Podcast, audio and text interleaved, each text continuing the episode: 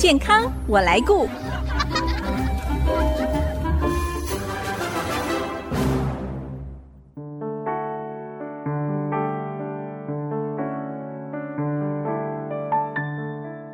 众朋友，大家好，我是王淑荣，欢迎收听《健康我来顾》节目，一起关心你我的健康。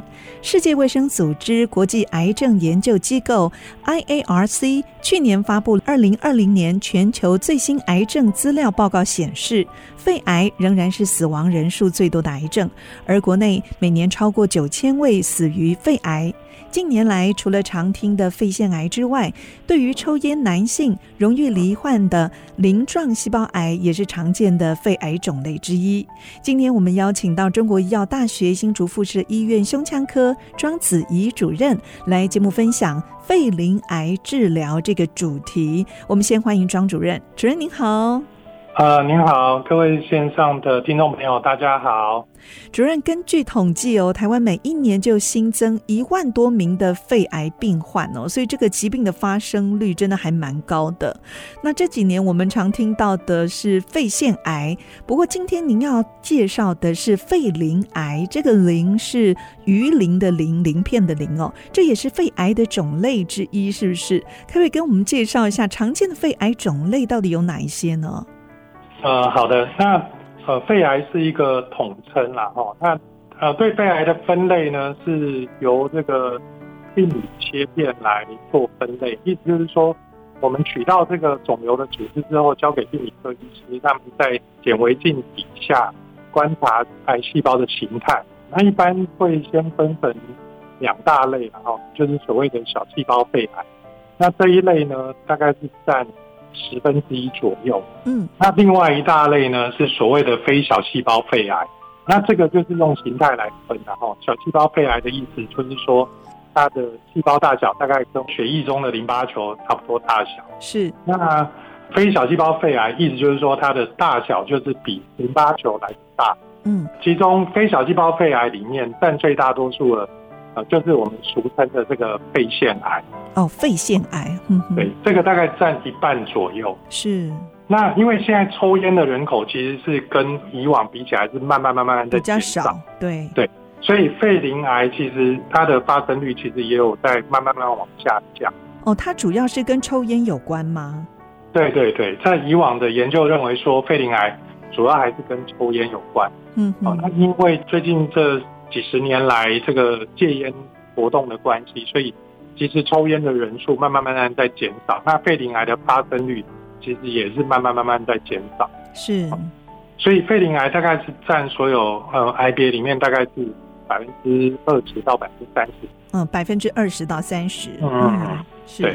那以往大家都会认为说肺鳞癌主要是在男生抽烟这个族群比较多，但是最近这几年其实也有看到女性。没有抽烟的肺鳞癌其实也有，但是就比较少见这样子。嗯、哦，那女性得到肺鳞癌是不是也跟吸二手烟有一些关系呢？嗯，这个应该是有。对，嗯，好，所以基本上常见的肺癌种类就是有肺腺癌，还有小细胞癌跟肺鳞癌。嗯可以这么说吗？呃，常见的大概是这几类。是，那我们今天要介绍的这个肺鳞癌，它是不是也有一些高危险族群呢？您刚才说有吸烟的病患嘛？嗯、那除了吸烟的人之外，还有哪一些高危险族群呢？嗯，一一般大概是抽烟啦，哈。那还有一个就是刚刚提到的二手烟，嗯，甚至是三手烟都有可能。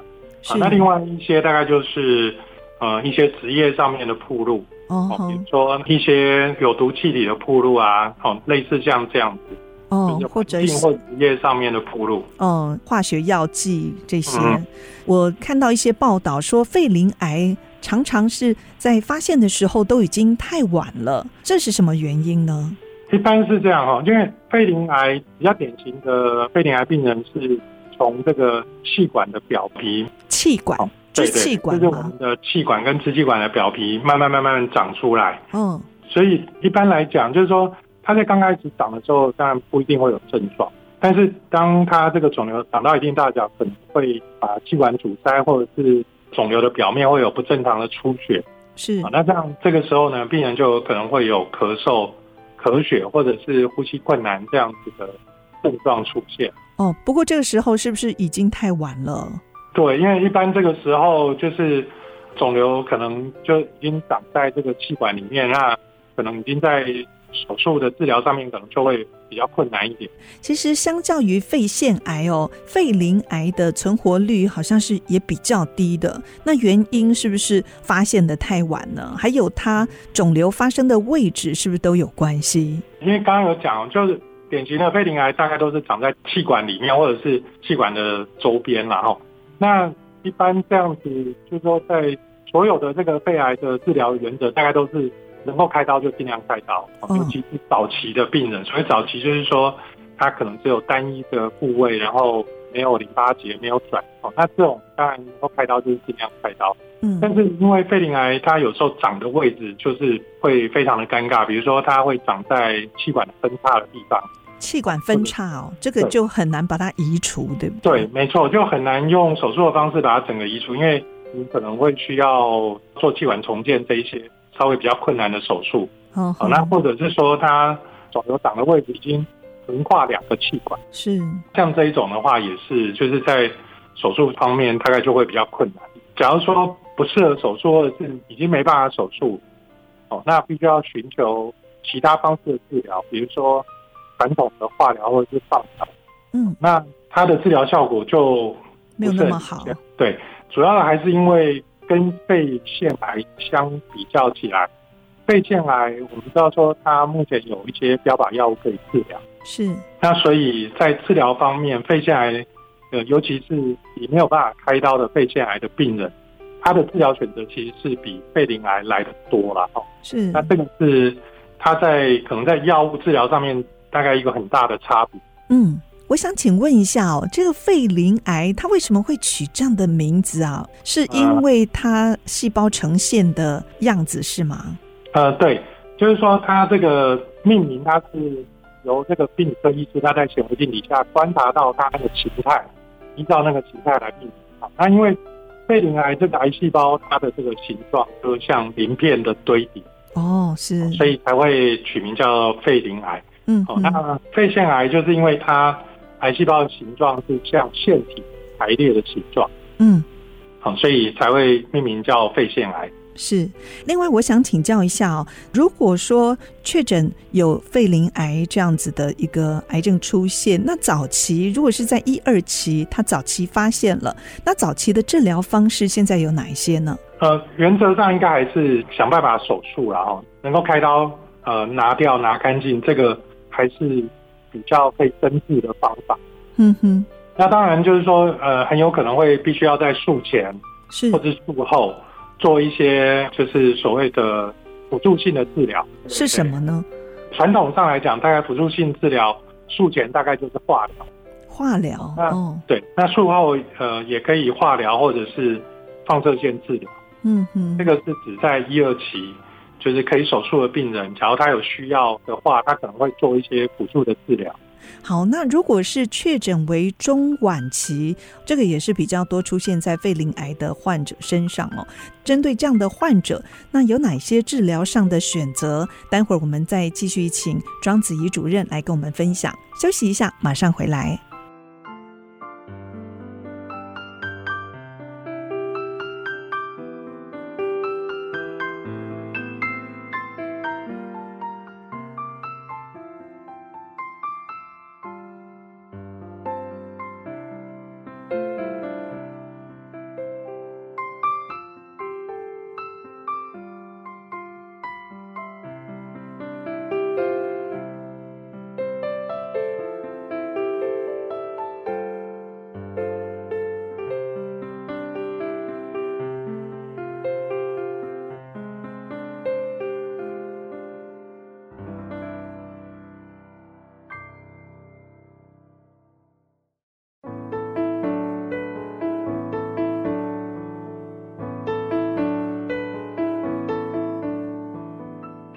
您现在所收听的是 ICG 逐科广播 FM 九七点五健康我来顾节目，我是王淑荣。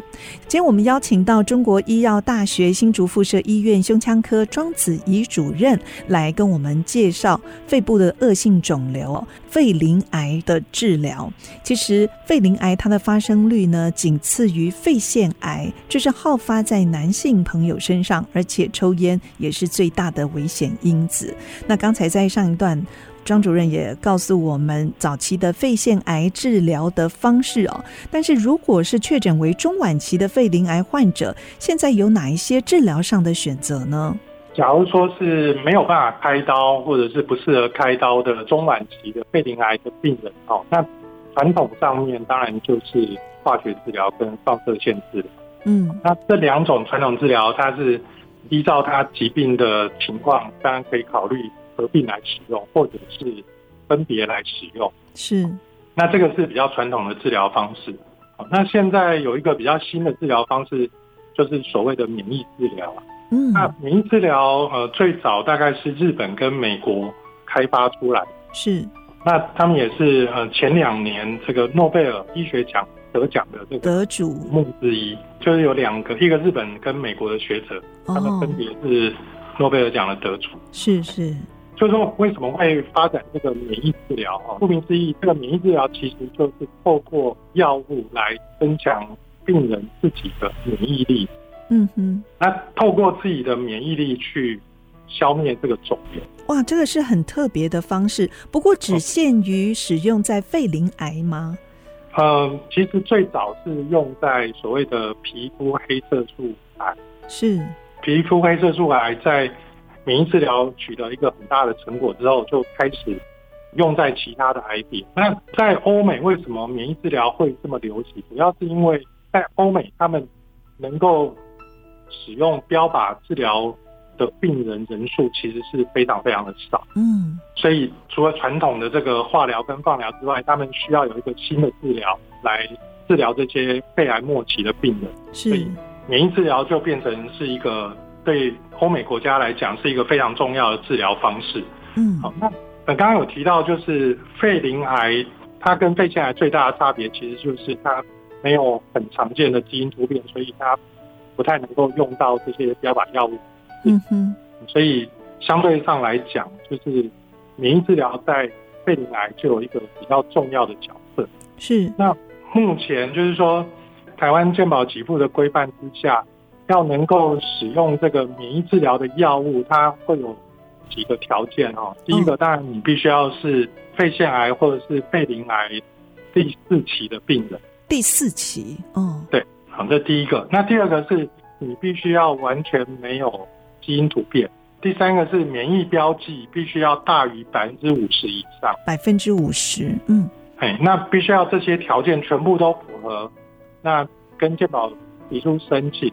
核准之后才能够健保给付来使用这样子的药物。是，哎，那如果说不太符合条件的，他们想要用自费的方式，可以有这样的选择吗？呃，当然也有，就是目前在评估这个免疫治疗的效果好不好，大概有几个评估方法哦。嗯，第一个是还是一样，必须要没有这些基因突变，它的效果才会比较好。是，那有基因突变的病人。使用标靶药物的效果还是比较好，对免疫治疗效果来得好。嗯，这是第一个。第二个就是你刚刚讲的这个免疫标记，理论上应该是要越高越好。嗯哼，就是说大于百分之五十以上，甚至更高，它的效果还是会比较好。是。那假如说你你没有符合这个免疫标记的这个条件，但是你还是很想要使用这个免疫治疗的话，一般大概会有几个方法。一个方法就是搭配化学治疗来使用，哦，这样子才有办法去加强疗效啊，哦，就是加强这个免疫治疗的疗效。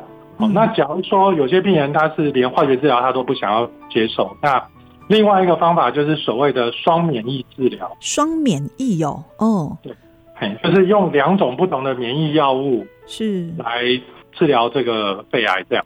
嗯，那我在之前有看到您曾经收治一位病患哦，也是肺鳞癌的患者，他是使用多重疗法治疗，这个是什么呢？这个是我之前的一个肺鳞癌的病人啊，那他是比较特别，因为他大概是七十几岁的一个老太太，那他是没有抽烟，但是他很不幸他得到肺鳞癌，而且一来的时候就已经有骨头转移。是刚开始在跟家属讨论的时候，一开始我们还是用比较传统的放射线治疗跟化学治疗，等到他病情比较稳定的时候，我们才把免疫治疗加上去。嗯哼，那为什么会这样做？是因为第一个就是说，他的免疫标记其实是非常非常低。嗯，好，那所以预期，假如说你马上就用免疫治疗，反应可能不会非常好。是，而且在他刚开始诊断的时候，其实他的病情症状比较厉害。哦那所以这个时候可能必须要用一个比较快速有效的方式，先把它控制下来。所以当时是先选择放射线治疗，然后放射线治疗疗程结束之后，再加上化疗跟免疫治疗。嗯，那这样子就是希望能够先透过放射线治疗先稳定他的症状，那后续再加化学治疗跟治疗，嗯，来让他做这个后续的治疗。所以这就是所谓的多重疗法的治疗方式。嗯，对，因为其实，在治疗这一种。中晚期的肺癌病人，其实必须要看病人当时的状况去决定说他最适合哪一种治疗，所以可以随时做调整的，是不是？一般我们会看他就是说治疗的反应来做调整。嗯哼，哎，那像您刚才说的这个年纪比较大的肺癌患者哦，其实常常最害怕的就是副作用，因为身体也挺不住。嗯嗯。那医师在治疗上是不是也是一种挑战呢？因为呃，如果副作用太大的话，很可能就会中断治疗。那你们会要怎么样处理这样子的问题？没错，哎，不管是什么样的治疗。不管是化学治疗、放射线治疗，甚至免疫治疗，其实都还是有一定的副作用。嗯，那一般来讲，其实大家比较怕的是化学治疗的副作用。是啊，因为在传统上面，大家一听到化学治疗，呃，就会想到恶心、呕吐、掉头发、掉头发，对，对这一些副作用。嗯、那的确，这些副作用都还是有可能会发生的哈。那但是因为现在有许多止吐药的发明哈，所以。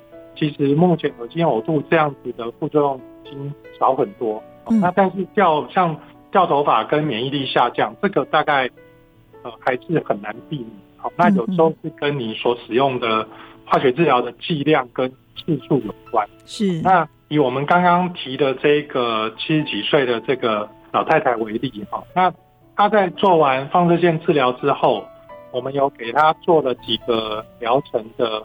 化学治疗加上免疫治疗，嗯，但是在这个过程当中，我们就会发现说，他每一次打完化学治疗之后，免疫力就会下降。是，好，那所以后来就跟家属讨论说，这样子大概很难持续治疗下去，所以最后就建议他们换成双免疫的这个治疗。最重要是可以掌握这个治疗的进度，对不对？对，也就是说，除了你要知道说，哎，这个治疗能够为他带来这个疾病的控制之外，一旦发生这一些比较不好的副作用，因为它会影响到后续的治疗。对，所以这个时候你可能就必须要帮病人想其他的治疗方式。是，那因为刚刚有提到说，这位病人他的免疫标记其实是非常的低，所以他。假如说单纯使用免疫治疗，效果也不会很好。嗯嗯，好，所以才会想说，那除了原先的免疫治疗之外，再加第二种的免疫治疗的药物，是，用这样子的方式去控制他的这个疾病。